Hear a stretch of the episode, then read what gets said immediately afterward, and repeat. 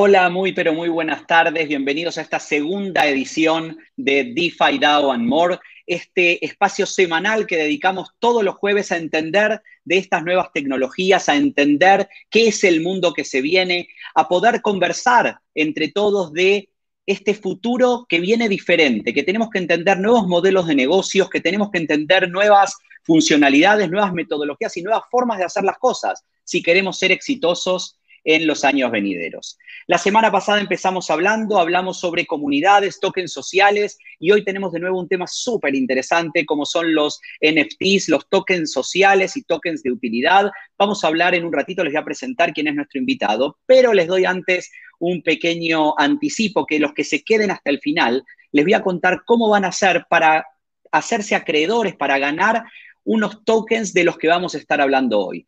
Entre los que participan y los que se suman a nuestras comunidades van a poder recibir exos y rutas, dos tokens de los cuales ahora vamos a entender un poco más qué son estas criptomonedas y cómo se pueden usar. Y solo por ser parte de las comunidades, mercados y tendencias y IT Now pueden recibir parte de los mismos. Pero sin ir más, eh, sin más, perder más tiempo en esta introducción, voy a presentar a quién, no es, quién es nuestro invitado de hoy. Hoy desde Colombia nos está acompañando Felipe Cano. Y Felipe es ingeniero de producción de la Universidad de AFIT, es consultor EXO, consultor en transformación exponencial y coach certificado en la misma metodología. Además es emprendedor serial por más de 10 años en diferentes industrias y actualmente se desempeña como emprendedor accionista en Industrias 4.0. Además es cofundador de BitLabs y de la comunidad Rutaño. Así que bienvenido Felipe, gracias por estar en este espacio semanal DeFi DAO and More. Bienvenido. Perfecto. Hola Marcelo, ¿cómo estás? Muy bien, Marcelo. Muchas gracias por la invitación. Como siempre, un gusto saludarte, compartir estos espacios de comunidad. Eh, a toda la comunidad de Conecta, pues un saludo muy especial desde Medellín, Colombia. Y como siempre, pues muy gustoso de poderlos acompañar. Pues soy fiel creyente del valor que genera construir comunidad, del valor de las conversaciones. Entonces, bueno, acá humildemente con la experiencia y con lo que venimos desarrollando, pues compartirles lo que ha sido el camino de emprendimiento en blockchain. Entonces, agradecerte por la invitación, Marcelo. Un placer que estés con nosotros y empecemos por el principio. Contanos un poquito, primero, quién es Felipe, cómo llega donde llega hoy y qué estás haciendo hoy. Listo, listo. Eh, para, encaminarnos por el camino del emprendimiento, eh, siempre lo viví en mi casa y arranqué mi camino empresarial y emprendimiento hace aproximadamente unos 12 años los últimos cinco años han sido en tecnología blockchain. Eh, cuando me metí en blockchain, me metí más allá del precio, fue por, fue, fue por la filosofía que hay detrás de esta tecnología, ¿correcto? De entender un problema de confianza centralizada y de poder entender esta solución. Entonces, cuando, cuando conocí blockchain, que fue en Australia en el año 2015, eh, pues me enganché, me enganché viéndole el potencial, pues me di cuenta que era una realidad, que era solamente cuestión de tiempo, que blockchain permeara diferentes industrias, casi que la gran mayoría de los ámbitos de la vida, y que era cuestión de tiempo de que llegara a diferentes países. Entonces, pues esa fue la apuesta, pues eh, en Australia cuando me enganché con la tecnología tomé una decisión y dije, esto en Latinoamérica todavía no está pasando mucho y me vine para Latinoamérica a emprender con dos proyectos blockchain. Dentro de mi track eh, tuvimos un exchange acá en Colombia y todo el tema de comunidad de blockchain, pues lo venimos desarrollando hace tres años, donde hacemos eventos permanentemente, o sea, casi que todas las semanas hacemos eventos eh, de comunidad, hablando desde la tecnología blockchain, eh, blockchain cómo afecta la energía, blockchain cómo afecta las leyes, el gobierno, el arte, eh, un montón de cosas. Y eso es precisamente blockchain, es construir nodos, es construir comunidad, es conectar esos nodos, es conectar esas conversaciones. Entonces, pues de ese trabajo que ha sido primero de educar, de educar que la gente entienda qué es la filosofía detrás de blockchain, cuando pasa, le decimos caen por el rabbit hole de Alicia en el País de las Maravillas, por eso, o sea, ya la mente se expande a un nivel que no vuelves a pensar las cosas de la misma forma. Entonces allí tuvimos ya la oportunidad de esas conversaciones, de ese conocer diferentes profesionales, de ir habilitando ese conocimiento, se empiezan a dar las oportunidades de emprendimiento muy natural y espontáneamente. Una de ellas es Rutania. Yo soy cofundador de Rutania. Es una iniciativa público-privada que ya tenemos un poco más de dos años en el mercado y nace como un token de utilidad, que ya entramos un poquito a hablar de Rutania. Y salen otras oportunidades. Ahorita este año cofundamos eh, BitLabs y el de BitLabs, eh, pues somos un company builder. Eh, nosotros construimos compañías, es decir, evidenciamos un problema en el mercado que sea sujeto de, ser eh, solucionado con tecnología blockchain. Nosotros mismos construimos el producto, construimos el equipo, rápidamente iteramos, sabiendo que a los 3, 4 meses, hombre, no pudo funcionar, era una posibilidad, o que si funcionó, pues el equipo debe avanzar solo y nosotros seguir desarrollando eh, otras oportunidades. Entonces, si quieres, para que lo desglosemos ahí por partes, primero hablemos un poco de Rutani, si te parece, y luego profundizamos un poco del de BitLabs, esos proyectos que estamos haciendo en temas de NFT y de utility tokens. ¿Te parece? Me parece perfecto. Y para empezar con Rutaño, me gustaría entender, Rutaño es una comunidad que promueve la innovación en el continente, en toda Latinoamérica. Ahora, en paralelo a esta comunidad que promueve la innovación, que se podría hacer a través de plataformas tradicionales, no hace falta una tecnología blockchain detrás para promover la innovación, lo que se creó es una moneda. Entonces, lo que me gustaría que empieces explicándonos es qué significa ese token rutaño. ¿Cómo es que alguien que no es un país puede crear un token que pueda servirse como moneda de intercambio? Perfecto, súper. También invitarlos, eh, eso es una conversación abierta, si quieren participar vía, vía chat nos pueden hacer llegar sus preguntas y cordialmente pues todos invitados a que sea de lado y lado la conversación. A tu pregunta, Marcelo, eh, de utility token o token de utilidad, yo creo que una forma más fácil de entenderlo para los que apenas están entrando en este mundo es como los loyalty points o los puntos de lealtad que nos da el supermercado, que nos da la aerolínea, que nos da el café. Y básicamente los puntos o los tokens sirven para modelar comportamientos, ¿correcto? O sea, modelar comportamientos, el, el supermercado A te dice, no fuiste al mercado al supermercado B, te premio y te doy estos puntos, ¿correcto? ¿Y qué hago con esos puntos? Dentro de la economía de ese supermercado puedes acceder a productos y servicios dentro de esa economía. De la misma forma la aerolínea. La aerolínea A te dice, si lo compras conmigo y no con el otro, te va a dar unos puntos. Y con esos puntos, pues sirve para modelar esos comportamientos y que se consuman dentro de esa economía. Correcto. Entonces, eh, la diferencia entre un loyalty points y unos, y, unos, y unos puntos en blockchain, que son tokens, sería el tema de centralización o descentralización, ¿correcto? Cuando hablamos de los loyalty points del supermercado, finalmente hay alguien detrás con el computador que le da enter y dice tantos puntos para esta persona o que puede setear las reglas. Entonces, eh, es un tema de estar centralizadas las decisiones que tiene sus pros y sus contras, pero contras puede ser que a la gente se le puede dañar el corazón y le da puntos al que no era, eh, puede tener contras, por ejemplo, que el servidor se cayó y hubo una pérdida de los registros de los puntos, que puede haber un tema de hackeo porque solo hay un computador central con esa información. la ventaja con blockchain sería el tema de la descentralización, que cuando estamos hablando de los tokens de utilidad, no hay que decirle a alguien que lleve las cuentas, o sea, finalmente es en una libreta que alguien está llevando las cuentas. Entonces, pues que no las lleve Marcelo, que no las lleve Felipe, que no las lleve César, porque las cuentas no las llevamos entre todos mejor. O sea, y así es más transparente. Entonces, todos en tiempo real tenemos esa libreta donde vamos apuntando las transacciones. Gracias, amor. Eh, y si algo llega, eh, y, si, hay alguna inquietud, o sea, con la libreta, pues se le pregunta a Marcelo, a Felipe o al que sea. Si hay una inconsistencia en una libreta, pues están de respaldo todas las otras. Entonces, ese es el primer concepto que quería transmitirles, que es el de confianza descentralizada.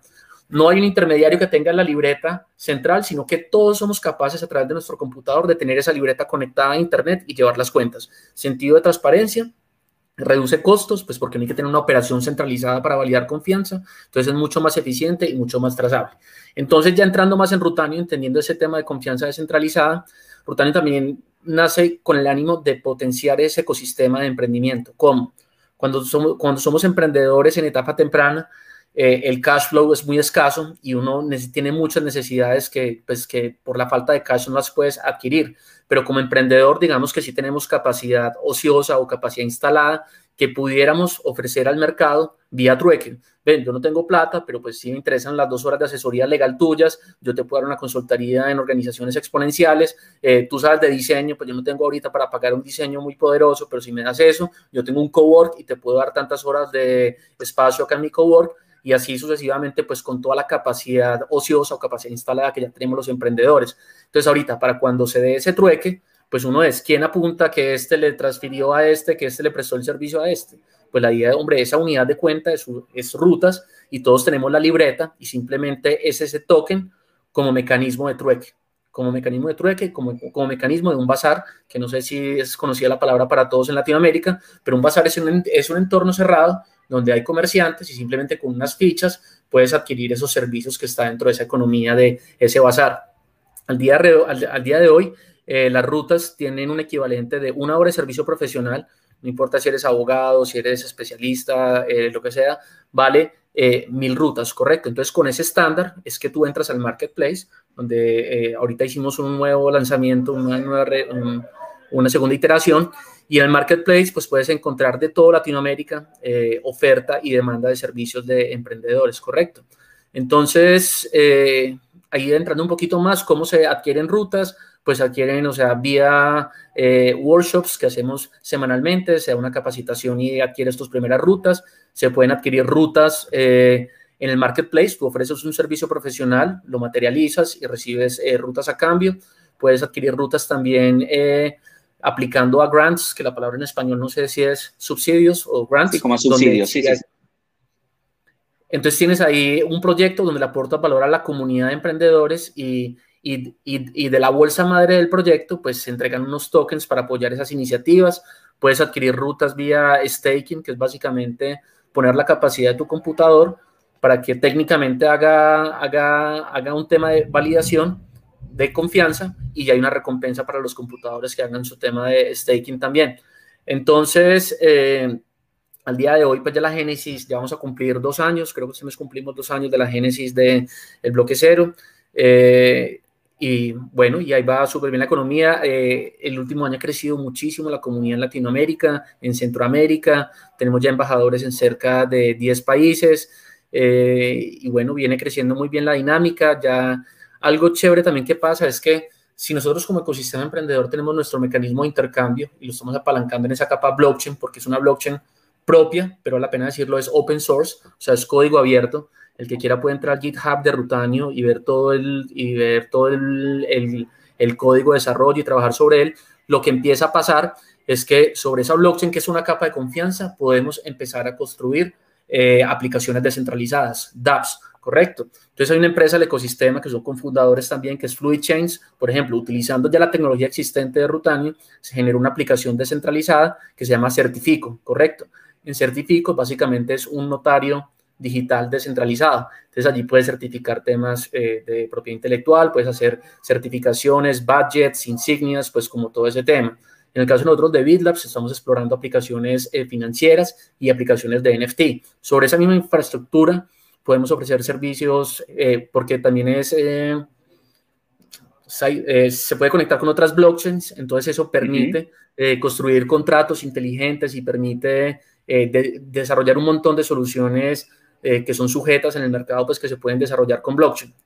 Entonces... Estoy seguro que varios de lo que... Este, estoy seguro, perdón, Felipe, que varios de los que están escuchando empiezan a pensar en algún momento en qué momento cambió de idioma y dejó de hablar español y empezó a hablar en otro idioma que dejé de entender. Hablamos de capas, hablamos de, una, de un estamento de confianza sobre el cual se pueden poner plataformas, hablamos de NFTs, de tokens, de un montón de temas que a veces la gente no entiende. Me quiero ir un poquito de nuevo, un, un poquito más atrás para después retomar la línea que venía llevando de, esta explicación. Y solo como aclaración, recién Felipe decía, eh, decías algunas de las formas en que la gente puede eh, tener esas rutas o Exos, que es otra comunidad con la que trabajamos, OpenExo, eh, para poder usar en esos marketplaces. Y es parte de eso va a ser, como lo voy a explicar al, final, el interactuar en las comunidades, mercados y tendencias de Now, porque nosotros somos hoy uno de esos casos de uso. Nosotros hemos presentado y, de nuevo, la, apertura a quien más lo pueda hacer, a un grant de, eh, de Rutaño, nos dieron ese grant en rutas para que hoy podamos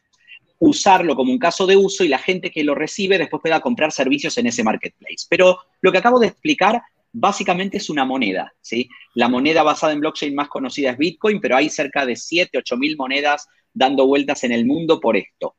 ¿Cómo pensás que funciona esto y de la descentralización y qué va a pasar con las monedas, porque lo que nos enseñaron desde chiquitos es que la moneda existe porque alguien la respalda, alguien o algo, un patrón oro, un Estado con sus bienes, etcétera, etcétera.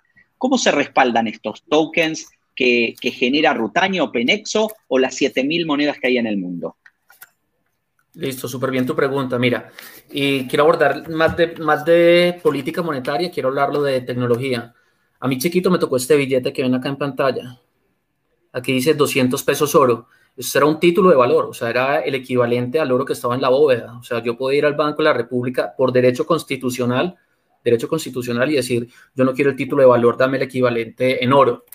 Y ahora, pues lo que tenemos es esta misma tecnología que es de papel, pero por ningún lado dice oro, ¿sí me entendés? O sea, aquí tengo un billete de 50 mil pesos, que son más o menos unos 15 dólares, y aquí tengo uno de 10 mil pesos, que son más o menos unos 3 dólares. Pero en realidad el valor intrínseco del uno o el otro es que la tinta morada será más cara que la tinta verde, ¿correcto? Pero simplemente esta tecnología de papel que tenemos acá es lo que nos permite llevar las cuentas. ¿Cómo llevamos las cuentas? Tú me diste un servicio que vale 100 mil pesos la hora, pues me estás pagando 100 mil pesos y eso lleva las cuentas de que, de que sí es. Entonces, ahora bien, entonces como moneda, pues como Rutani precisamente es, utilizamos una tecnología, o sea, para que no sean los billetes míos, ni los de, ni los de César, ni los de Marcelo, porque no hacemos, traemos con unos tokens, pero que sean de todos, ¿correcto? Entonces, eso es lo que te permite el token como tal, como moneda, es llevar las cuentas, pero que no las lleve nadie, o sea, llevemos las cuentas entre todos, ¿correcto? ¿Qué permite eso? También, y ahí sí me entiendo, nos llamas un poquito en temas de eh, política monetaria. Eh, pues uno, que es extraer el valor de nuestra economía. O sea, cada vez que nosotros estamos haciendo una interacción vía tokens, o sea, se le está dando valor real a cada uno de esos tokens que está ahí en circulación. Entonces, entonces eso pues como referente a tu tema de moneda. No sé si fui claro, ¿quieres que profundice algo más? No, básicamente este, entender un poquito más, eh, me queda claro que cómo se, cómo se gestaban antes las monedas y cuál era el tipo de respaldo. ¿Qué pasa ahora que hay una comunidad global que genera monedas? cómo funciona esto con la economía del mundo real. Perfecto, listo. Entonces, mira, ahí el análisis también es uno, por ejemplo, hablando de los tokenomics, que es la economía del token, es uno, nosotros hicimos un análisis de cuánto mueve la economía de emprendimiento en Latinoamérica, correcto, basado en estudios. Eh, no recuerdo el dato ahora, pero tenemos un número, o solo, solo por un ejemplo, no es el número, pero por decir, son 100 millones de dólares o un billón de dólares que mueve la economía de emprendimiento de Latinoamérica. Esa economía ya funciona y las transacciones se están dando con el dinero fiduciario, ¿correcto? Ahora lo que se hizo es tokenicemos un porcentaje de esa economía, el 3%, el 5%, ¿correcto? Entonces, para ir, para ir, para ir participando con este otro mecanismo de intercambio. Entonces, se, se tokenizó un pedazo de esa economía de emprendimiento e innovación y empieza a funcionar como un modelo mixto, ¿correcto? Entonces, si vas al marketplace, ves que hay modelos en el que reciben dinero fiduciario, recibimos, o recibimos token ruta, o recibimos token exos. ¿Dónde empieza a tener mucho más sentido el token? Pues, o, o, sea, o pongo un ejemplo de Bitcoin, por ejemplo, ya que un gobierno como El Salvador, o sea, puedes pagar impuestos, puedes ya es moneda legal de curso, entonces pues en la medida que tengan más casos de uso, en la medida que tengan más donde alocarlos, pues cobra mucho más sentido el token. Y eso es lo que viene pasando en Rutani precisamente, que se sigue desarrollando el ecosistema, que la gente participa en el marketplace, que ya las empresas, por ejemplo, yo te diría que en mi día a día, pues o sea, de los, de los múltiples negocios que hago, yo te puedo decir que entre un 15 y un 20% de los negocios que yo hago, eh, yo pago en rutas. Y recibo rutas también. Siempre que hago algún negocio con alguien, le digo, hey, te recibo el 10, el 15 o el 20 en rutas. Entonces, eh, se trata de eso, o sea, pues eh, de entender el valor y el por qué sí. Y nuevamente, pues en esto de blockchain o de criptomonedas hay dos conversaciones. Hay una que es de precio y hay otra que es de tecnología. A mí no me gusta la conversación de precio, pues porque pues digamos que especular es válido y es una profesión válida y el tema de especulación está bien, pero no me parece que sea la razón fuerte para que un emprendedor, una empresa un gobierno se metan allí. Sin embargo, nuevamente digo, es válido el que quiera especular también, pero eso es otro trabajo. Yo creo que lo clave acá es, es entender de los 7.000 proyectos que tenemos hoy en el mercado, porque Bitcoin es el uno, pero fuera de ese hay otros 7.000 proyectos en el mercado, es cada uno de ellos tiene un propósito, o sea, quiere resolver algo, o sea, encontró un problema y está planteando, hombre, esto con blockchain lo podemos solucionar este problema. Bitcoin, ¿qué hizo? Hombre, tengo un problema con el sistema financiero y voy de frente contra el sistema financiero. Eso es lo que dice Bitcoin. O sea, en el 2008 ustedes hicieron lo que quisieron, los únicos que perdieron fue la clase media y baja y de ahí para arriba nadie perdió. Y Bitcoin lo que dice es, resulta que para hacer transacciones financieras tenemos una tecnología que nos permite ser más transparentes a todos y tener la libreta. Y hay una aclaración también, Bitcoin puede que gane o que pierda la pelea contra ese sistema financiero, pero la capa de abajo de blockchain se va a quedar toda la vida. O sea, tenemos acá Internet. ¿Qué pasa si Instagram se quiebra? Pues hombre, qué pesar, como era de bacano, pero Internet se quedó toda la vida. O sea, si Bitcoin por alguna razón llegara a fracasar, blockchain como tecnología permanece, hay otros 7000 proyectos. Hay gente que está tratando de solucionar el tema de la intermediación en, eh, en la industria energética, entonces hay tokens de energía, hay temas de tokens de PropTech, de de construcción, tokenizar un ladrillo, hay temas de medios de comunicación, una confianza tan intermediaria los medios de comunicación, quiénes son los dueños y qué noticias nos dan y qué es lo que tenemos que consumir, lo que se define en una junta directiva de arriba que da la línea editorial. Entonces ese problema también tratan de resolverlo con blockchain.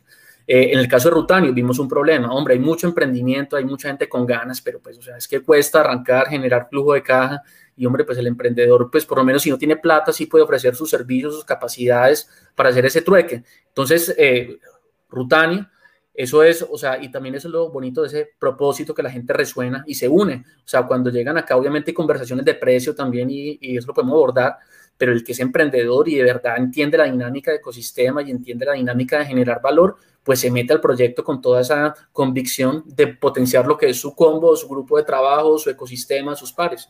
Entonces, eh, Rutanio tiene ese propósito muy fuerte y creo que se ha logrado transmitir muy bien a la comunidad en Latinoamérica.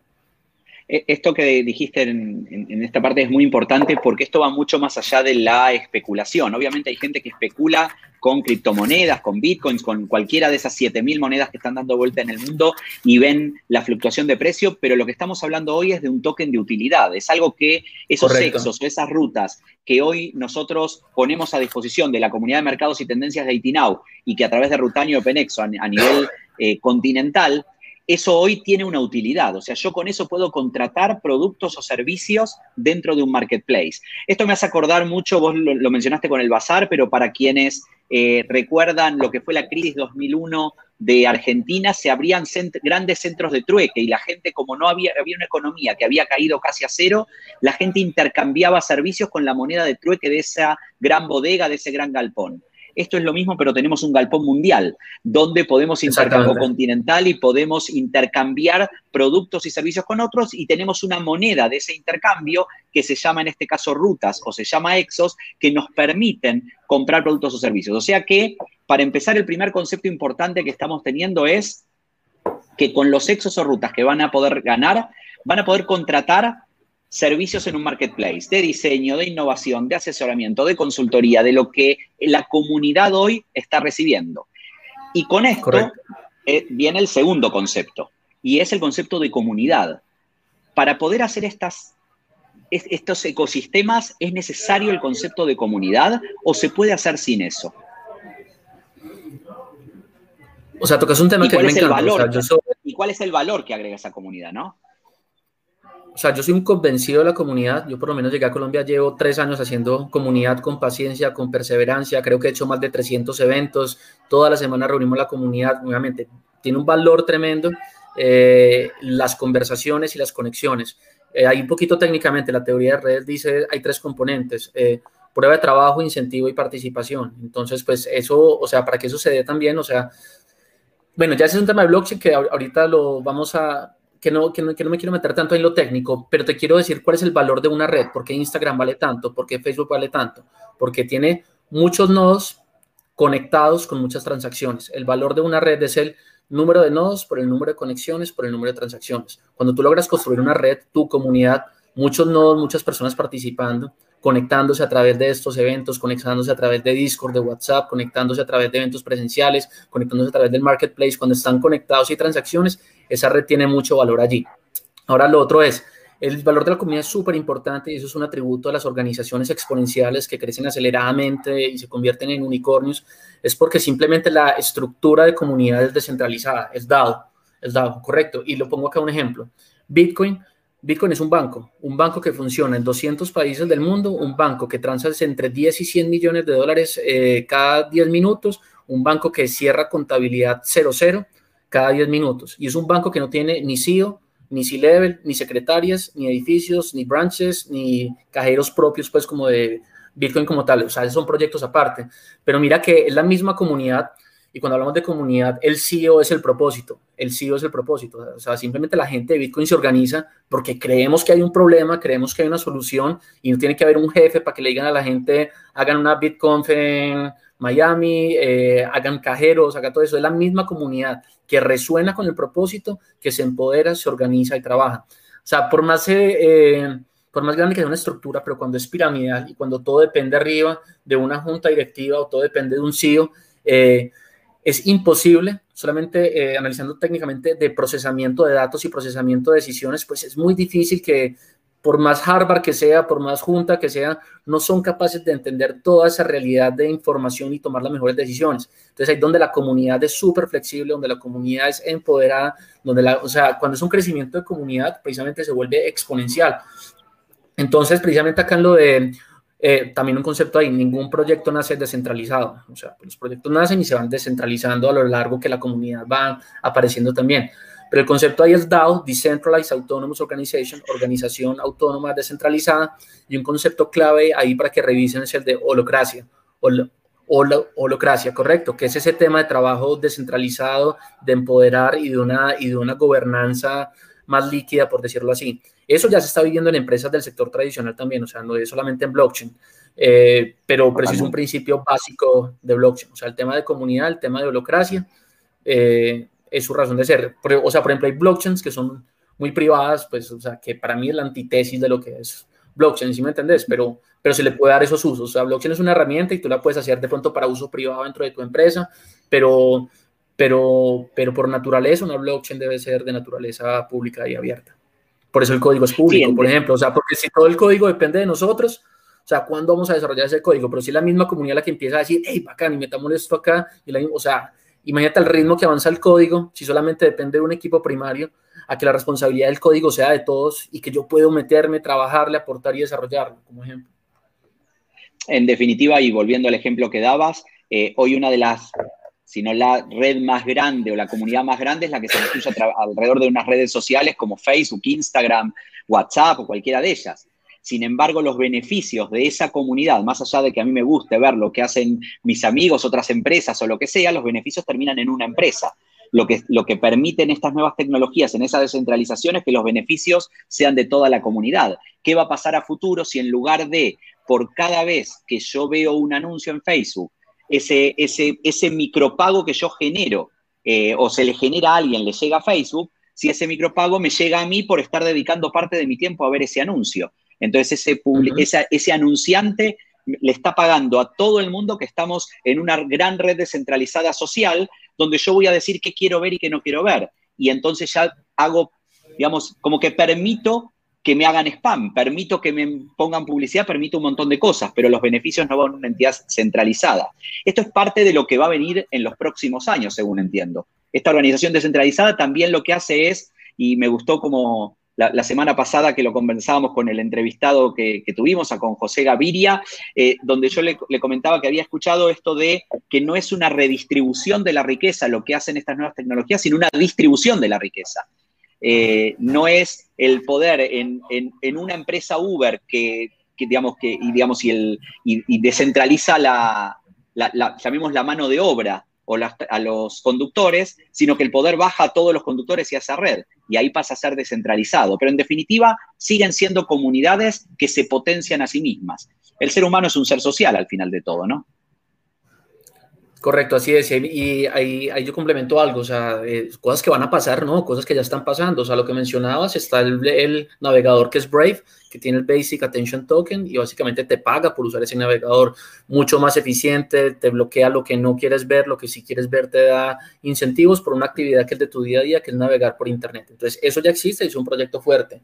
El otro que dijiste, no sé si te referías a Teta, pero Teta es un YouTube descentralizado, donde gana el que genera el contenido, gana el que lo ve eh, y se mueve con la capacidad del computador de hacer staking sobre toda esa red que está funcionando allí. Entonces, pues yo nuevamente hago el llamado acá, uno es, eh, no, o sea, no son cosas que van a pasar, son cosas que ya están pasando y a una velocidad que ni nos imaginamos. Eh, mi llamado también para los que apenas están metiéndose en este mundo es, de, primero, tengan todas las preguntas, eso genera muchas inquietudes, pero resuélvala, desarrolle su propio criterio, nunca se vaya a meter en eso porque es que su amigo le dijo, su tía le dijo, no, métase con criterio eh, y con propósito, ese es uno. Y lo otro es, el momento perfecto no es mañana, ni no, en un año si estoy listo, una vez haga el curso, una vez haga, o sea, yo les dejo un reto, o sea, cómprense 10 dólares en Bitcoin, o sea, solamente para que hagan el ejercicio de, uy, madre, entrar a un exchange, yo di plata, me devolvieron estos caracteres, o sea, conceptualmente cómo lo estoy recibiendo en mi mente, guarde la semilla, que es una, o sea, todas esas cosas, o sea, la invitación es a que pongan en su calendario esta semana, voy a comprar 10 dólares en Bitcoin o, lo otro acá al final de este evento, o sea, tenemos, un, tenemos una colaboración con el evento también de que adquieran rutas, hombre, pues tengan la disposición de decir, separo 30 minutos esta semana para experimentar, learning by doing, descargo la billetera, voy a recibir unos tokens, voy a experimentar en el marketplace a ver cómo me va. Entonces yo creo que la invitación es esa, o sea, que sean muy proactivos a que, a que, a que esto es una realidad que está pasando, pues, o sea, de cosas tan evidentes, tan poderosas como el gobierno de El Salvador. O sea, ya dijo es moneda legal de curso. posiblemente se viene Panamá y Paraguay detrás. Y si eso pasa, ya se genera un FOMO, que FOMO significa Fear of Missing Out, y ningún país va a querer perderse la fiesta. ¿Cómo así? Entonces, me haré una fiesta acá y yo me la voy a perder. De si eso pasa, lo que se viene es una adopción de Bitcoin también masiva eh, en un mediano plazo, hasta de pronto corto. En este primer rato hemos conversado bastante acerca de tokens de utilidad, cómo se pueden usar estos tokens que, de nuevo, después van a entender cómo, cómo pueden adquirir tokens eh, el día de hoy eh, y sin, digamos, no, con costo económico, sino con costo de tiempo y de participación en una comunidad. Les voy a contar al final de esta sesión. Pero vamos ahora al segundo tema que teníamos para esta, para esta charla, esta media hora que nos queda. Y me gustaría entender qué es un NFT. Lo hemos visto escrito por varios lugares, mucha gente habla de NFT, sé que vos estás desarrollando sobre eso. Contanos un poquito más qué son. Súper, entonces ahí abordo desde la conversación desde BitLabs, que les contaba BitLabs, pues somos un company builder y actualmente tenemos ese producto, producto de NFT y producto de utility token que lo estamos aplicando a tres industrias. Lo estamos aplicando a la industria del arte, a la industria del deporte y a la industria de la música. Entonces, como primer producto nuestro tenemos el NFT, que traduce No Fungible Token, pero básicamente es el concepto de la posibilidad de tener coleccionables digitales hoy en día. Correcto, entonces voy a hablar de un coleccionable. Eh, Marcelo tiene la serigrafía de la Mona Lisa, César tiene otra copia de la Mona Lisa, pero pues, la original, la verdad la tengo yo, ¿sí me entendés? Y puedo probar que tengo la Mona Lisa original porque este es mi certificado, que hay más copias, sí. Ahora, ahora el otro bien es que antes en, Internet, o hablando de bits, de unos y de ceros, pues no era posible garantizar eso, o sea, no era posible garantizar eso. Blockchain lo que permite es eso, de convertir un coleccionable digital. A pesar de que hay un boom este año fuerte, yo diría que fue por hace tres o cuatro años que hubo el primer boom de los CryptoKitties. Los CryptoKitties era un coleccionable digital, era un gatico, una imagen digital, pero era siempre un gato único con la rayita diferente, con el color diferente, que eran smart contracts y resulta que esos gatos los podías emparejar y tenías un gato de segunda generación, de tercera generación, de cuarta generación y ahí fue donde se valía ese concepto de coleccionable digital. Eh, y con las ventas increíbles pues eh, que se dieron de esos gatos pues como coleccionables. Hay mucho criptomillonario que compró Bitcoin a un dólar, dos dólares y ellos no se están gastando 100 millones de dólares, están gastando 50 Bitcoins de los muchos que tienen, ¿sí me entendés? Entonces ellos no piensan en fiat, sino que, pues, o sea, me vale 5 Bitcoins que los compré a tanto en ese precio. Entonces, eh, ahí el concepto clave es el de coleccionable digital, que yo pueda decir con propiedad y que todo el mundo me cree, sabe que es verdad, que es el único porque lo puedo probar, así hayan reproducciones o no en, la, en el ecosistema. Entonces, ya me meto un poquito más en detalle. Para el caso puntual de arte, estamos lanzando nuestro proyecto que es Artisanía. Y Artisanía eh, está enfocado en el tema de subastas de NFT. ¿Qué es lo que estamos haciendo allí? Y lo voy a tratar de explicarlo rápidamente. Este mes estamos lanzando una convocatoria para todos los artistas de Latinoamérica para que desde sus capacidades artísticas hagan una creación con su estilo artístico sobre el mundo post-COVID. ¿Cómo lo ven? Como en el mundo COVID, desde sus capacidades creativas, y vas a hacer una obra representando tu visión del mundo post-COVID. Capa 1. Primero, Tú ya la creaste, ahora vamos a hacer la propiedad intelectual. Tienes dos opciones. Una, si quieres, vas al notario, hacer la fila, que te cobren, te pasas ya dos horas. O lo otro es en tu celular, a través de la aplicación de Certifico.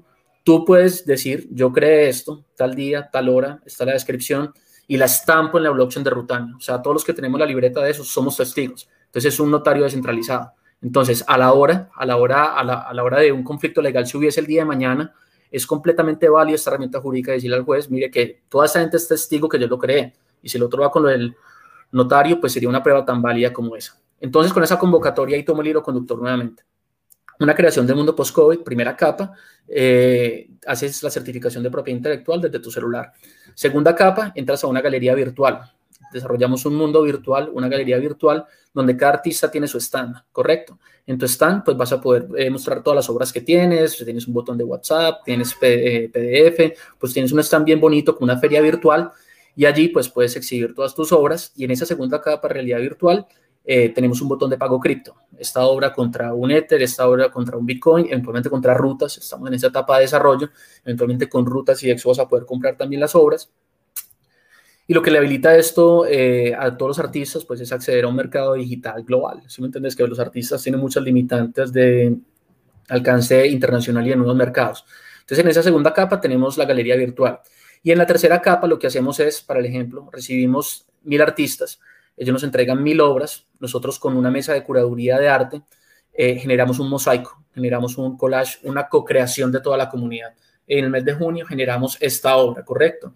Eh, mil artistas de Latinoamérica, del mundo, se unen para plasmar su visión del mundo post-COVID y se ha generado esta obra, eh, un, un, coleccionable, un coleccionable digital con una historia muy poderosa detrás también. Entonces aquí estamos, eh, eh, no lo puedo contar todavía, pero seguramente vamos a estar con una fundación del mundo cripto muy interesante también, y ahí viene la capa de NFT. Entonces, esta creación digital somos capaces de convertirla en un token no fungible y subastarla en un mercado donde la gente está comprando sus coleccionables digitales. ¿Quién dice que el mosaico vale 10 dólares o que no valía un millón de dólares o que vale 100? El arte es completamente subjetivo.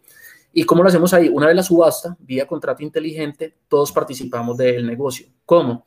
Un porcentaje va para los artistas, ¿correcto? Entonces, o sea, tú sabes que lo que se vendió, si se vendió en 10 millones o en 100 millones, a cada artista vía contrato inteligente de nuestra co-creación colectiva le va a llegar su pedacito.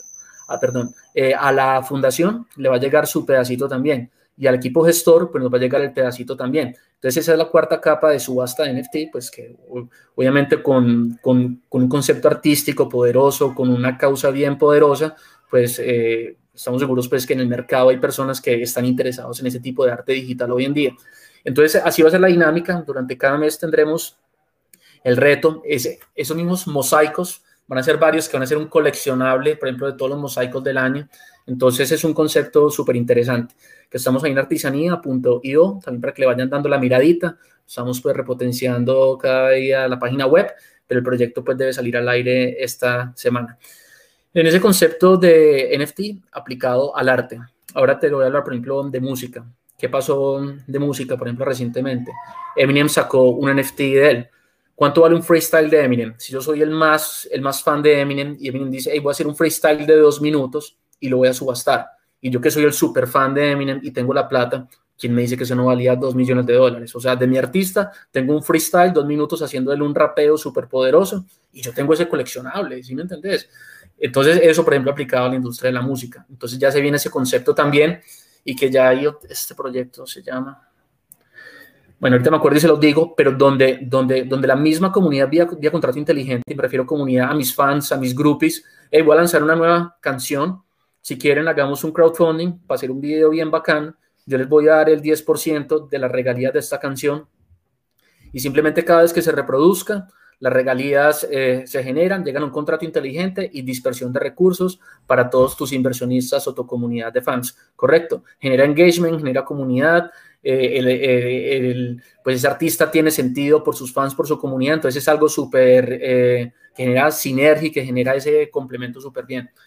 Eh, ahora en la industria de deportes estamos súper fuertes ahí también. No es que vaya a pasar, o sea, es que nuevamente el mensaje no es que esto vaya a pasar, es que ya está pasando. ¿Sí me entendés? Entonces el token de utilidad nuevamente y también aplica para los artistas. Si yo tengo mi comunidad de fans, pues finalmente es una comunidad, son groupies, es tu comunidad. Ahora, ¿cómo le genero valor a esa economía?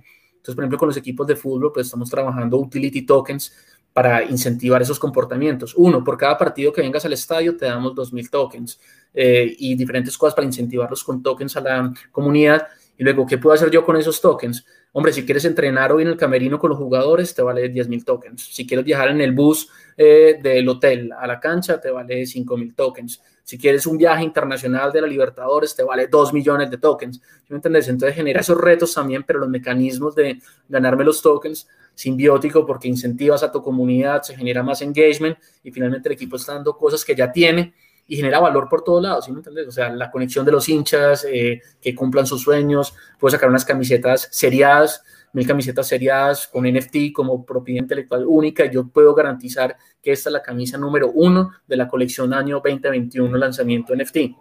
Entonces, con equipos estamos súper fuertes y no comparto nombres todavía, pero sí estamos ya firmados con algunos equipos de Latinoamérica y en Reino Unido estamos también explorando ese camino. Eso ya está pasando. James, James creo que lo hizo por ahí hace dos años, el token de James, o sea, un token de utilidad.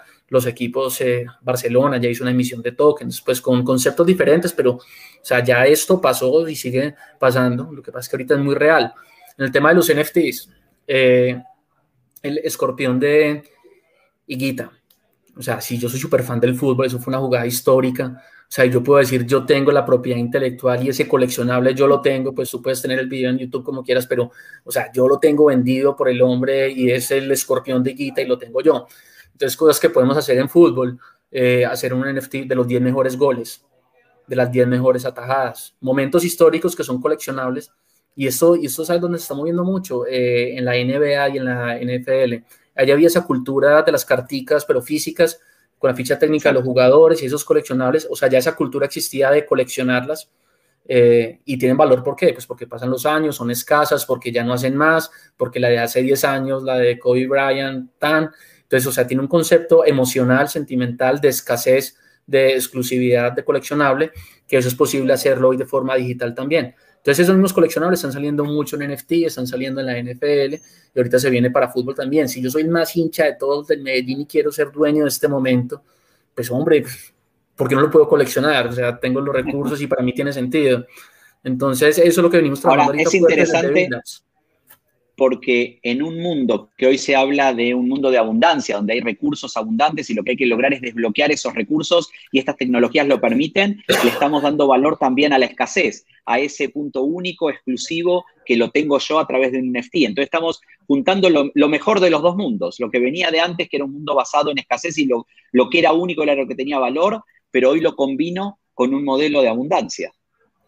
Así es, así es. Y dice algo muy poderoso también, es que a ver, esas tecnologías, esas tecnologías disruptivas emergentes tienen algo muy bonito, es que son muy democráticas. Digamos que antes el tema de tecnología era solamente para gobiernos o solamente para el que tenga plata o solamente para el que tenga o, solamente para los laboratorios, pero hoy en día tenemos unas, 18, unas 18 tecnologías súper poderosas, disruptivas, que más allá de innovaciones que disrumpen, o sea, dejan obsoletos modelos de negocios anteriores, dejan obsoletos industrias atrás pero el que quiera puede hacerlo, o sea, el que quiera puede hacer blockchain, el que quiera se conecta a una comunidad y ya está enganchado con blockchain, el que quiera puede hacer IoT, el que quiere puede hacer CRISPR-9, el que quiere puede hacer 3D printing fácilmente, temas de genoma humano hoy en día por 170 dólares en Amazon, te compras un kit de modificación del genoma, puede hacer plantas fluorescentes en tu casa, entonces solamente eh, el que quiera puede hacer VR, tema de realidad virtual que está súper poderoso, está muy temprano en la tecnología, pero me encanta, me encanta la tecnología y todo lo que se viene en tema de realidad virtual y realidad aumentada.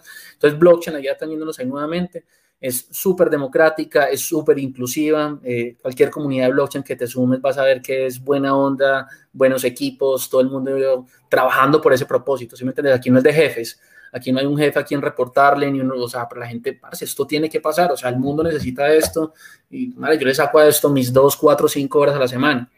Entonces, eh, eso, desde la parte de tecnología también, que me gustó lo que dice como democrático. ¿Cómo, ves, ¿Cómo ves el horizonte de tiempo para todo esto que estamos hablando de la, digamos, hoy sabemos que es una realidad la existencia de tokens, de tokens especulativos, tokens de utilidad, NFTs, hoy ya existen, todo esto que dijiste ya existe, pero todavía está en un grupo muy pequeño de la población, no se han masificado, si bien van creciendo. ¿Cómo ves el horizonte de tiempo de todo esto? Estamos en un early adopters todavía, pues en esa campana de Gauss, estamos en un early adopters todavía, así que súper buena oportunidad también para los que se quieran meter, todavía hay mucho camino por recorrer y por ganar en este camino.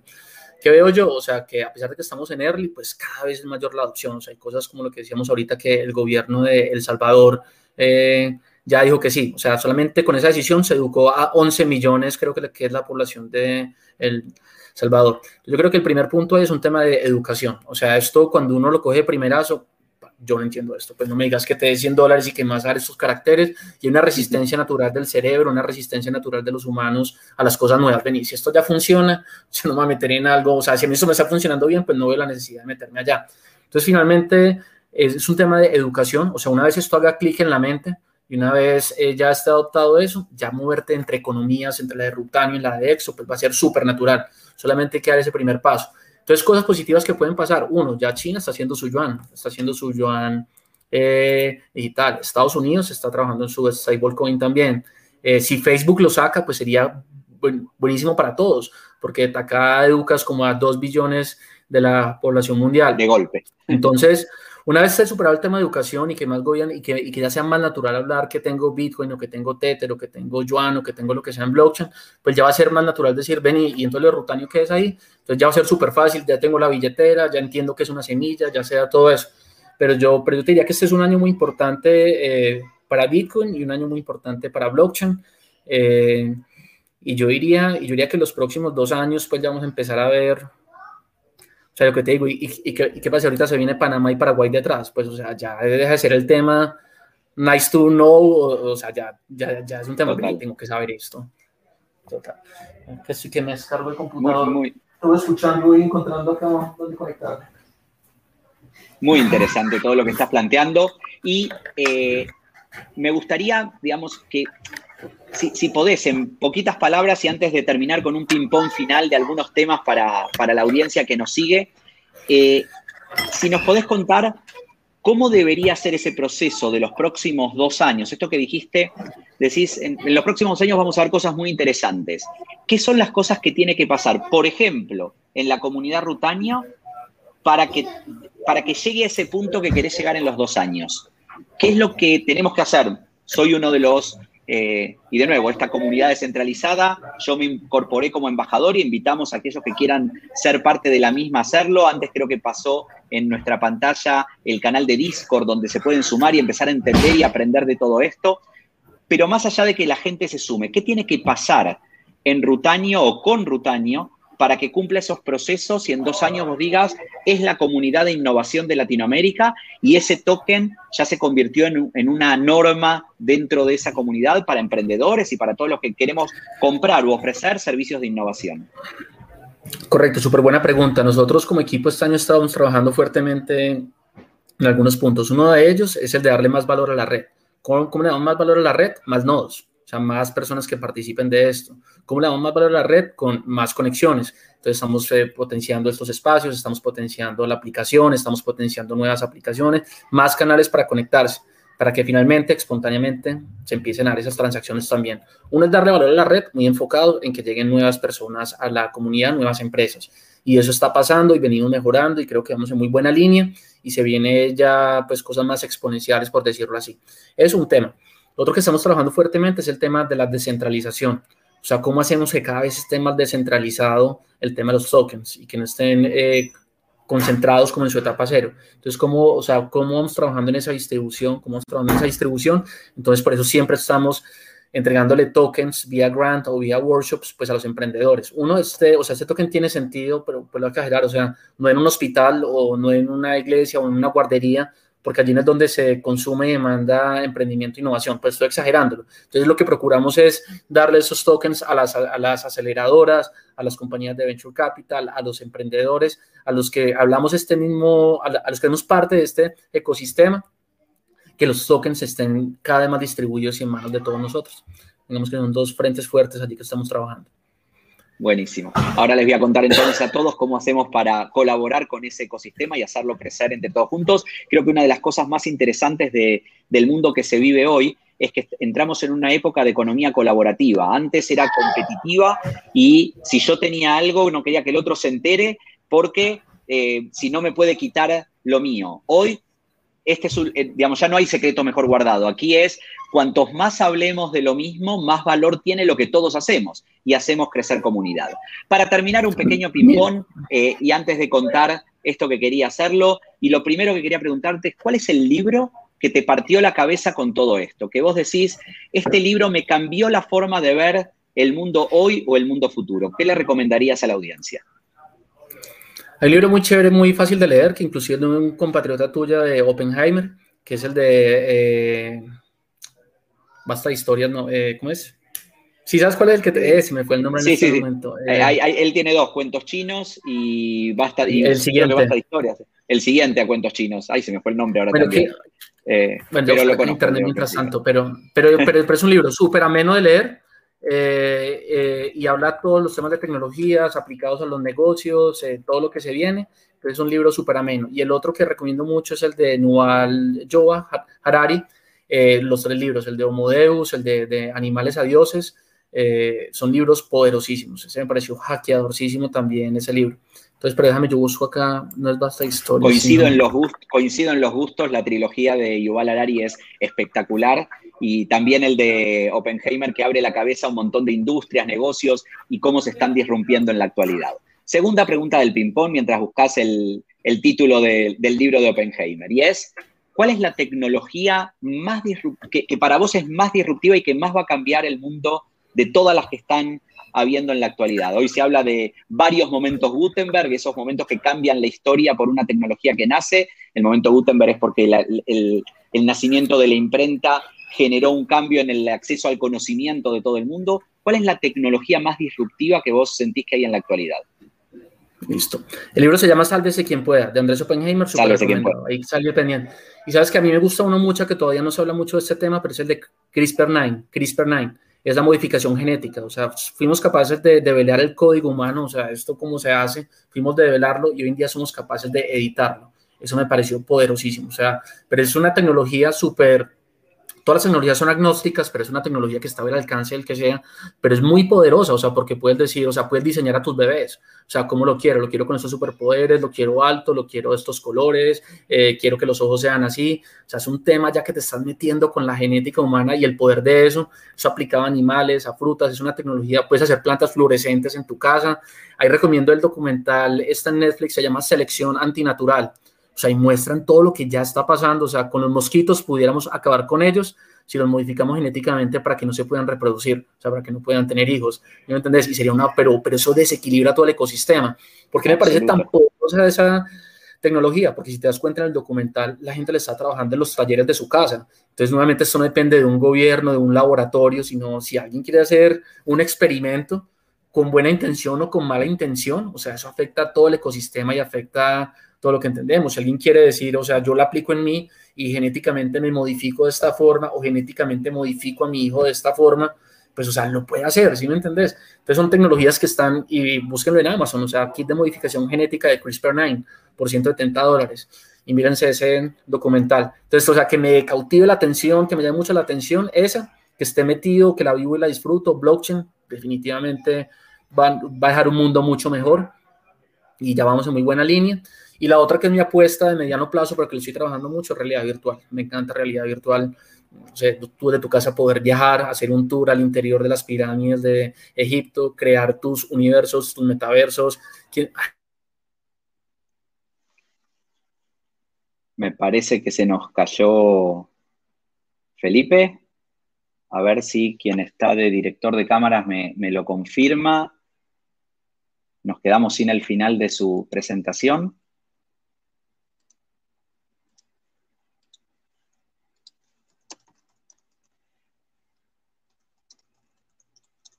Bueno, parece que nos perdimos a, nuestro speaker. Bueno, si, vuelve, cerramos, creo que fue una conversación sumamente interesante, pero voy a aprovechar a ver si, si lo recuperamos. Voy a empezar a contarles ahora cómo pueden ustedes para tener sus sexos y sus rutas y empezar a vivir este ecosistema de economías descentralizadas y poder capturar este token de utilidad. Eh, y para eso voy a empezar compartiendo mi, mi pantalla. Vamos a compartir aquí. Y para los que nos conocen, ustedes saben que hace años tenemos la comunidad Mercados y Tendencias que empezó en tinta sobre papel, una comunidad que lo que hacía era generar contenidos para la comunidad de negocios de América Central y el Caribe. Teníamos, por supuesto, también, tenemos, por supuesto, también la comunidad de Itinau, que es una comunidad de tecnología, la mayor comunidad de tecnología corporativa de nuestra región. Y ambas comunidades lo que lanzaron este año es la comunidad interactiva. ¿Qué pasaba antes en, e, en esta Mercados y Tendencias, en revista, en eh, plataformas digitales, inclusive en redes sociales un poco menos, pero también es que los contenidos los generamos nosotros para una audiencia que los sigue. En este caso, en esta plataforma, comunidad.revistamit.com, y le voy a pedir a nuestro director de cámaras que vaya poniendo las direcciones de cómo entran aquí. El contenido es co-creado. La idea es que en esta red cerrada y que no tiene un algoritmo, porque nosotros no, no estamos vendiendo que se vea más o menos determinada publicación, eh, como sí lo pueden hacer redes sociales como Facebook, como LinkedIn, como Instagram, etcétera, en esta comunidad cerrada que se encarga por el lado de mercados y tendencias de hablar de negocios o por el lado de IT Now de hablar de tecnología, lo que buscamos es co-crear el contenido. y así cada una de las personas, no solamente nuestro equipo editorial, puede invitar, generar artículos, generar preguntas, generar encuestas, generar un montón de contenidos que les va a permitir crecer como comunidad y crecer profesionalmente. Ahora bien, esta comunidad co-creadora de contenidos va a tener un ranking semanal de participación. Aquí vemos quienes han participado más en estos últimos tiempos en la comunidad. ¿Cómo se hace para participar más? Y es el ejemplo de Felipe Araya, de Catherine Paulino, etcétera,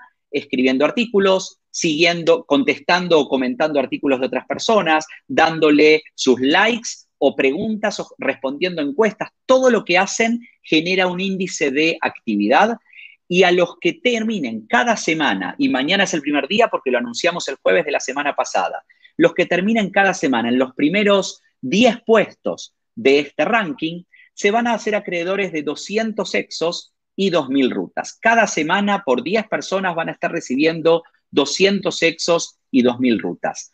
Ahora, y esto vale tanto para ITNOW como para la comunidad de mercados y tendencias. Es decir, todos los que estén activos en estas comunidades co-creadoras de contenido y sin ningún costo extra, más que el tiempo, la creatividad y el conocimiento que tienen, van a poder recibir esos sexos y esas rutas y cada semana los primeros del ranking lo van a estar haciendo. Ahora bien, lo primero que van a decir, más allá de todo lo que escuchamos recién y estuvimos hablando con Felipe, es ¿y qué hago con esos sexos? ¿Qué hago con esas rutas? Muy bien, para eso existen las comunidades de Rutanio, donde aquí tenemos un marketplace y aquí tenemos la comunidad OpenExo, donde cuando uno se registra también entra un marketplace, donde uno puede decir, quiero contratar tal servicio y tengo tantas rutas o exos para ofrecer.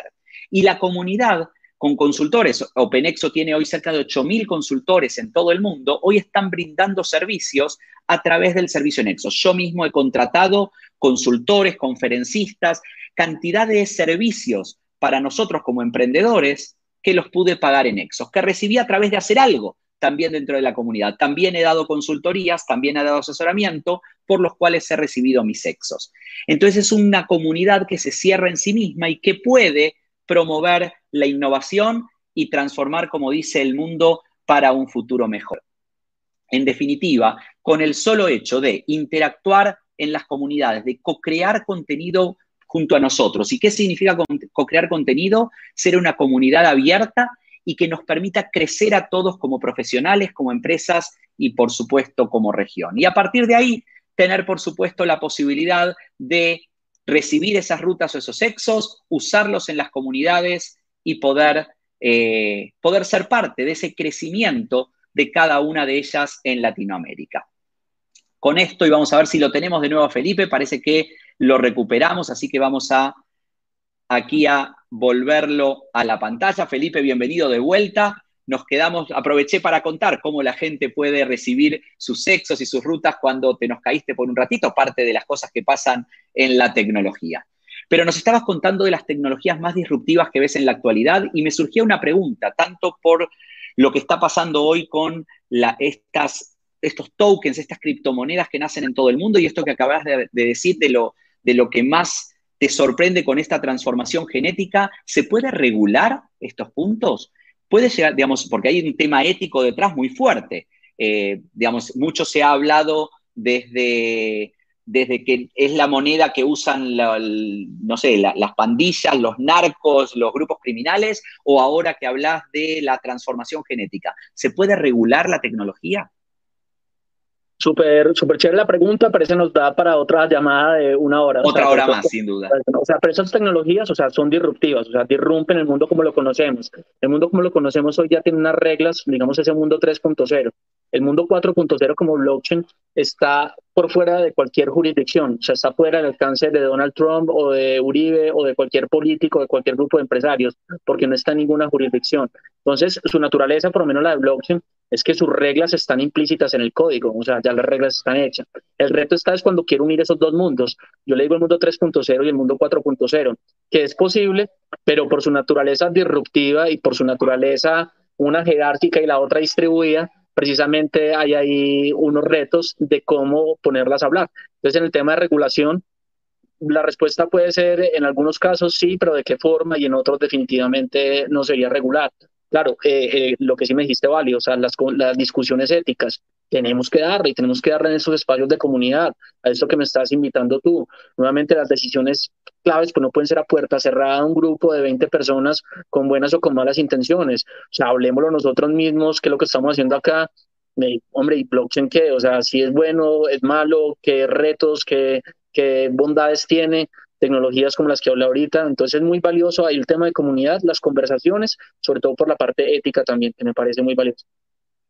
Pero vos sabés, y acá me gustaría compartir con la audiencia un caso para que se entienda mejor este punto de la regulación y por qué todavía no hay, pero estoy seguro que sí va a haber formas donde, no digo un país, sino la, digamos, la sociedad en general va a tender a regular estas cosas. Y el mejor ejemplo es el automóvil. El automóvil nace a fines del siglo XIX, eh, ¿sí? Sin embargo, las primeras normas de tránsito, el primer código que establece normas de tránsito es de 1908. Es decir, pasaron unos cuantos años después de que nace una tecnología disruptiva, como es el automóvil en cuanto a la movilidad, para tener un código que lo regula, para tener un código que lo lleva adelante.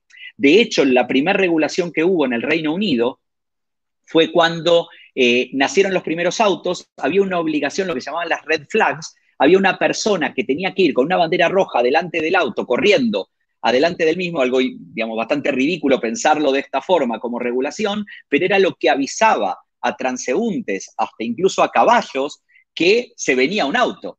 Y esa era la forma de regular cuando todavía no se entendía el poder de esa tecnología disruptiva llamada automóvil. Creo que estamos en los albores de una nueva época y que va a haber regulación, creo que en algún momento, pero la regulación bien entendida no es la regulación por la regulación en sí misma, sino porque tenemos que seguir siendo una sociedad que tenga determinadas normas, si no, la anarquía es absoluta. Pero esas normas creo que van a democratizar el acceso a esas tecnologías, creo que van a hacer una sociedad mejor, van a distribuir la riqueza y no redistribuirla, no van a concentrar el poder en gobiernos autocráticos, sino que lo van a hacer más eh, abierto al común de la población. Pero bueno, faltan, faltan unos años, ¿verdad? Pero, yo te quiero complementar ahí con algo que muy valioso lo que nos estás compartiendo, pero mira, eh, hay una entidad grande que es el World Economic Forum, que es eh, la entidad que viene liderando la conversación de cuarta revolución industrial, tecnologías disruptivas desde el ámbito económico, desde el ámbito ético, desde el ámbito legal. Y este, y, este, y este foro, que es el World Economic Forum, que se reúne en Davos una vez al año, la gente más poderosa influyente económica, legal, políticamente del mundo, se reúnen allá, lanzaron lo que son los centros de la cuarta revolución industrial. Eh, hay alrededor de unos ocho alrededor del mundo y el propósito del centro de la cuarta revolución industrial es encontrar los habilitantes jurídicos que permitan apropiar esas tecnologías en el ecosistema tradicional como lo conocemos puntualmente, el de Latinoamérica eh, está acá en Medellín. Acá en Medellín está el Centro para la Cuarta Revolución Industrial, donde si tú, por ejemplo, tienes dificultades regulatorias, porque las reglas fueron hechas para otras tecnologías, para otras condiciones, hoy en día llega una tecnología que, que no cabe dentro de esas reglas, entonces se generan mecanismos como sandbox o como areneras, precisamente para decir, venga, esta tecnología yo entiendo que no cumple las reglas acá, pero mira que es beneficioso para todos porque no hacemos un, un piloto controlado, que es ese sandbox, y miramos una regulación especial para que eso dé.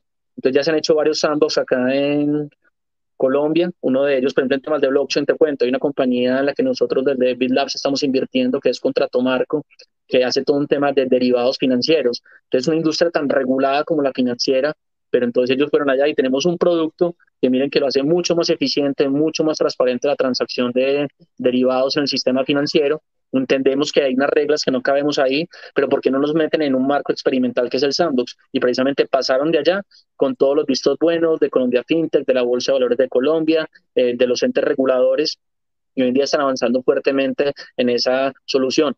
Entonces, para, luego, o sea, para la regulación sí coincido contigo, no puede ser toda anarquía, pero sí hay que encontrar cómo podemos sacar lo mejor de esos dos mundos, ¿correcto? Y para eso hay esas instituciones que la de Medellín sirve Latinoamérica, eh, pueden contactarlos, el que quiera me puede escribir también un mensaje y con alguna inquietud los puedo conectar, pero sí muy válido ese tema eh, de regulación. Muy bien, para cerrar, ya nos pasamos un poquito de la hora, un mensaje para nuestra audiencia de cierre de tu parte. Listo. No, primero agradecerte a ti, Marcelo, a Conecta, a toda la comunidad por la invitación. Eh, encantado de poder compartir con ustedes este tipo de espacios. Mi invitación es a que sean proactivos, que no crean que el momento ideal es mañana y que en un año si estoy preparado. Métanse, o sea, hoy en día compran unas gafas de realidad virtual, las compran por 20, por 30 dólares, cómprenla y vayan en el celular, experimentenlo. Blockchain, les dejo la tarea. Eh, tenemos las rutas, agéndense en su calendar, agenden 30 minuticos, descarguen la billetera, miren cómo lo viven, cómo lo experimentan ese concepto de centralización, que es una semilla, qué hago con estos tokens, vayan al marketplace.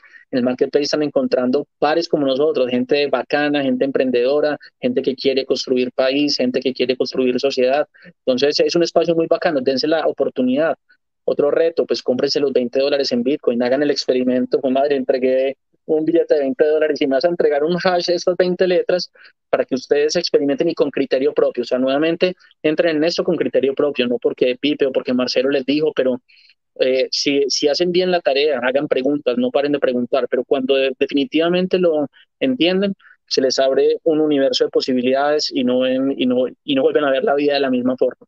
Entonces, pues ya la invitación. Les voy a dar un...